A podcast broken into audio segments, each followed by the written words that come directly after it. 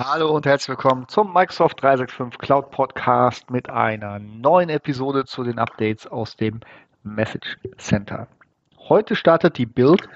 Das heißt, ich erwarte einige neue Updates aus äh, Redmond und insbesondere für äh, die Entwickler natürlich, aber das zieht sich dann ja auch in die Produkte in M365 durch.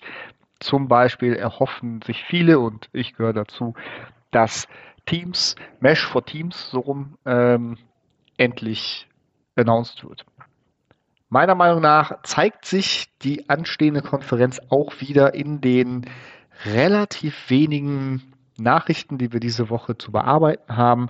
Starten wir direkt rein mit den Sachen, die deine Nutzer eher interessieren und fangen an mit Teams. Und zwar gibt es dort ab Mitte Juni die Möglichkeit, kollaborativ auf einem geteilten Screen zu arbeiten. Bedeutet, wie ihr das aus dem Whiteboard kennt, könnt ihr, wenn ihr den gesamten Screen teilt, das geht nicht für einzelne Fenster, muss schon das ganze Bild teilen im Fullscreen, könnt ihr jedem, der Presenter ist, ähm, beziehungsweise jeder, der Presenter ist, kann das anbieten, dass alle zusammen auf dem Screen malen können. Mit den kollaborativen ähm, Annotations bedeutet, dass der Name angezeigt wird. Das ist Default On. Und dann kann jeder auf dem Bildschirm ähm, ja, quasi sein Feedback geben und wie auf einem Whiteboard auch auf dem geteilten Screen arbeiten. Starten kann man das äh, aus der Desktop-App. Äh, benutzen können das auch Mobilnutzer, die äh, ja, entsprechendes Gerät haben. Wichtig ist, das lässt sich nachher nicht speichern. Das heißt, wenn ihr fertig seid, und die Anwendung stoppt, dann müsst ihr bitte einen Screenshot von den ganzen Annotations machen und den dann separat speichern. Da gibt es keine Möglichkeit, dass das automatisch ähm, ja, weggespeichert wird. Finde ich ganz cool. Ich glaube, das ist äh, neben dem Whiteboard, was dann ja als App geshared werden äh, soll, nochmal eine ganz sinnvolle äh, Möglichkeit, um Meetings, Online-Meetings interaktiv zu gestalten. Gucke gerade so richtig viel für die Endnutzer gibt es nicht. Äh, springen wir mal zu dem Release einer der neuen Outlook-Version. Die ist für äh, Office Insider im Beta-Channel jetzt verfügbar. Die können über einen Toggle das auf äh, Outlook für Windows, darum geht's, ähm, einschalten und teilnehmen. Das ist am 17. Mai freigeschaltet worden und steht euch somit für eure Tests zur Verfügung. Ihr könnt es natürlich steuern, ob das euren Benutzern zur Verfügung steht oder nicht. Aber ja, wenn ihr euch darauf schon mal vorbereiten wollt, dann habt ihr jetzt die Möglichkeit, auch die Version zu testen und schon mal zu nutzen. Ich gucke, das ist meines Erachtens sind das die Hauptsachen, die jetzt die Nutzer produktiv direkt betreffen. Gehen wir, ja, Sachen aus dem Microsoft Defender Umfeld, kommt hoffentlich nicht so häufig vor. Ähm, Nachrichten, E-Mails, die in Quarantäne sind, werden ähm, in einem, in einem äh, versteckten Ordner im, in der User Mailbox gespeichert. Man sieht dann auch äh, mehr Informationen äh, zu den Non-Delivery Reports oder äh, ja und, und wie äh, die Messages dann im Quarantine Center angezeigt werden. Wichtig ist auch, um Platz zu sparen, wenn man aus der Quarantäne direkt eine Nachricht löschen, löschen möchte, hat man jetzt die Option, die auch, ähm, ich sag mal, Hard Delete komplett zu löschen und nicht 30 Tage im Papierkorb liegen zu lassen. Ähm, genau, da gibt es einige Änderungen, so ein bisschen in der Usability, die, ihr an, die du an deine Nutzer weitergeben kannst. Und äh, dazu passend gibt es jetzt die Möglichkeit zu konfigurieren im Defender, ähm, wie oft der Nutzer die Information bekommt, ähm, dass eine Nachricht in der Quarantäne für ihn vorliegt. Das kann jetzt ähm, auch stündlich erfolgen. Das heißt, ihr habt dann einen sehr hohen ähm, Wiederholungsgrad, äh, dass der Nutzer informiert wird, dass er dort äh, ja, Quarantäne-Messages zu bearbeiten hat. kommen wir zu einem Thema, was, äh, wo Microsoft offenlegt, dass sie ein Problem hatten.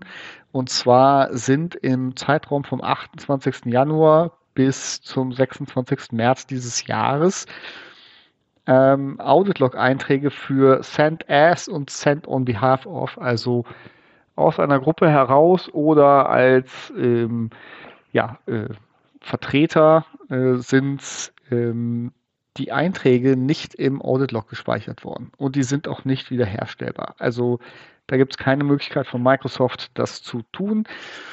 Root Cause ist analysiert. Ähm, sie versuchen das natürlich auch in Zukunft zu verhindern. Es gibt noch mehr ähm, Informationen in einem Link, wo das nochmal drin steht. Aber solltet ihr da in eurem Audit Log nach diesen spezifischen Events suchen, werdet ihr sie nicht finden.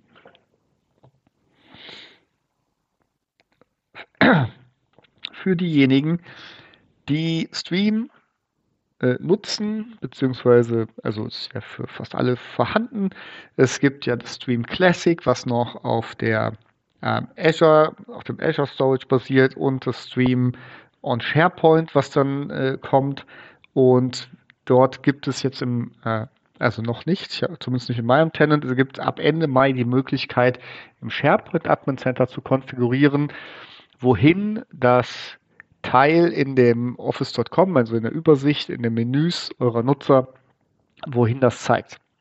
Automatisch wird es auf SharePoint gesetzt, also Stream on SharePoint, sobald das verfügbar ist. Also wenn es in eurem Tenant ist, dann wird, äh, wenn es in deinem Tenant ist, dann werden deine Nutzer auch dorthin geleitet.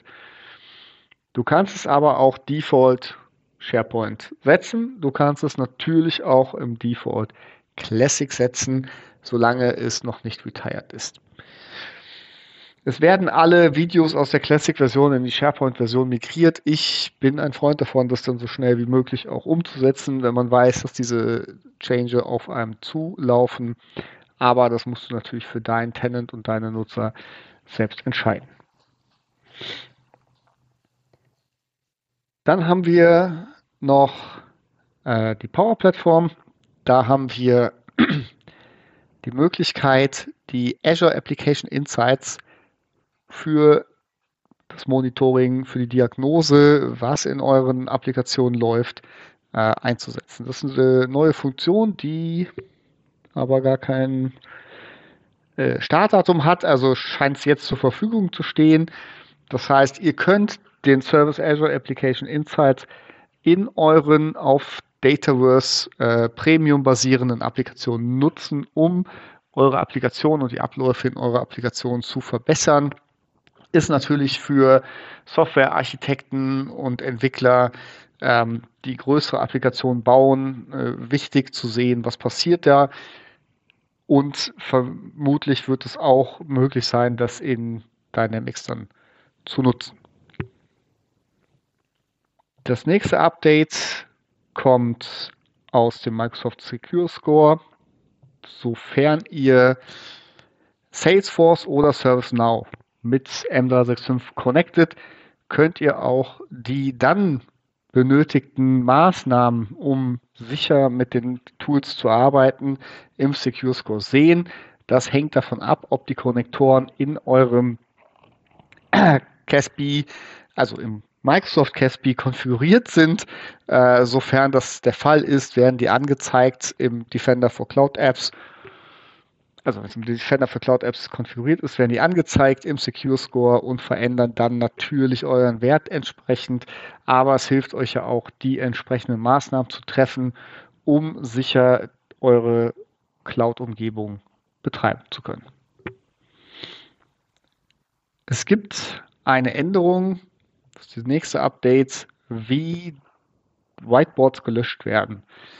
Bisher für die Whiteboards, die ähm, in Azure gespeichert wurden. Neue Whiteboards oder wenn ihr gemoved seid, werden ja im OneDrive for Business gespeichert. Da gelten die OneDrive for Business Löschregeln, wenn ein Nutzer gelöscht wird.